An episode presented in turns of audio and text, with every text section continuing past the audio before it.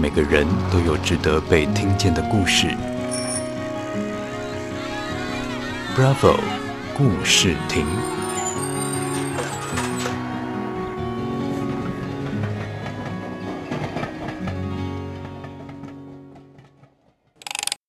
大家好，我是嘎明。就最近呢，来到了开学季，应该身边很多朋友都是各自回到了自己读书的地方啊，或是其他的城市。嘎明我自己也是从高雄来到了台北，然后身边很多朋友呢也是跟我一样，就是大家所称的北漂青年。然后今天带着我的高中朋友呢，要一起来分享一下就是北漂相关的心情跟故事。嗨，大家好，我是 Sunny。然后我们先请 Sunny 分享一下他自己读的科系。呃，我读的是医学相关的，是医技系。比较偏就是每天都要念书啊，对。那你觉得在你来到台北之后，觉得台北跟高雄最大的不同是什么？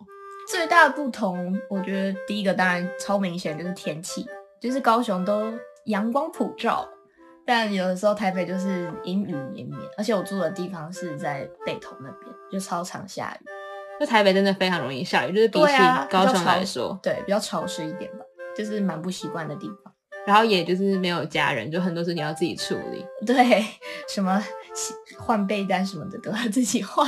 对，那你有没有发生过什么，就是曾经感到非常无助啊，或是发生过什么事情让你觉得你很想回家，可是你当下却不能够说任性回家就回家的时候？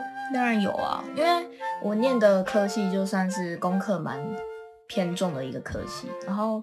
这件事应该算蛮近的，就是大三上的时候，呃，那时候因为自己因为系上的关系要加入实验室，那时候就每天都忙到天昏地暗，呃，实验室也好，然后课业也好，那时候就有点两方都没有顾好的感觉，就是压力都蛮大的，嗯，就是有点那时候就有点不知道自己在每天都很忙，但是都不知道在忙什么的感觉，只是那时候就接到爸爸的一通电话，他就。就是其实我也没讲什么，但爸爸一听就听得出来我有点怪怪的。他就说：“你在台北是不是过得不好？”我听到这里我就真的不行了。我说：“呃，没有啊。”但其实我已经在哽咽了。然后我爸就他也没有讲什么，但我觉得他应该听懂了。然后他就说：“你压力不要太大，如果你真的太大，你就回家吧。”我听到这个我就真的是 就是有点崩溃，然后就是有点就是挂掉电话之后就开始痛。没有痛哭啊，就是有哭，就觉得听到爸爸这段话真的是有点真的不敢在他们面前就是表现出自己在台北很无助的时候的状况。对，然后但其实父母都知道你到底发生了什么事。嗯，他们虽然都或许没什么在问，但是好像莫名其妙就是可以得知一些事情，我也不知道为什么。对啊，就是有一种莫名其妙的那种。心灵相通吗？所以有时候反而跟他们多讲话，我反而会觉得很奇怪吧。嗯，我自己会觉得蛮奇怪的啦。自己会觉得很奇怪，就是就是会觉得说，嗯，很尴尬，很怕他发现了我的不适应或是无助。但其实他们都知道。对，但其实他们都知道。嗯，而且每次回家，然后我们要离家的时候，其实内心都会非常的难过。嗯。你刚刚跟我说，就是你觉得你这三年里面你最大的变化是什么？最大的变化我，我哦，就是我觉得是从高雄要回来台北的那个情绪上的转变，我觉得自己是从大一到现在变化最大的地方。像是大一可能可能假期要从高雄回台北，之之就是那段期间，就自己的心情会很沮丧吧，就觉得哦又要回到那个。是非之地，就是不能继续待在高雄陪家人啊，然后陪高中朋友啊的那种，那种很沮丧的心情，突然间很压力很大。对，就觉得回台北就觉得好烦、好累、好讨厌。嗯。对啊，就是慢慢的就是一段时间，就是到现在的，我觉得自己情绪变化最大是，我觉得从高雄回来台北，我已经不会那么难过，我会觉得，好啊，那就回来啊，反正要回高雄，随时都可以回嘛，就他们都会在啊。就是有种不是要离开家的感觉，因为家永远都会在，你只是要去其他地方，为了对对对对对啊，或什么的，对对对。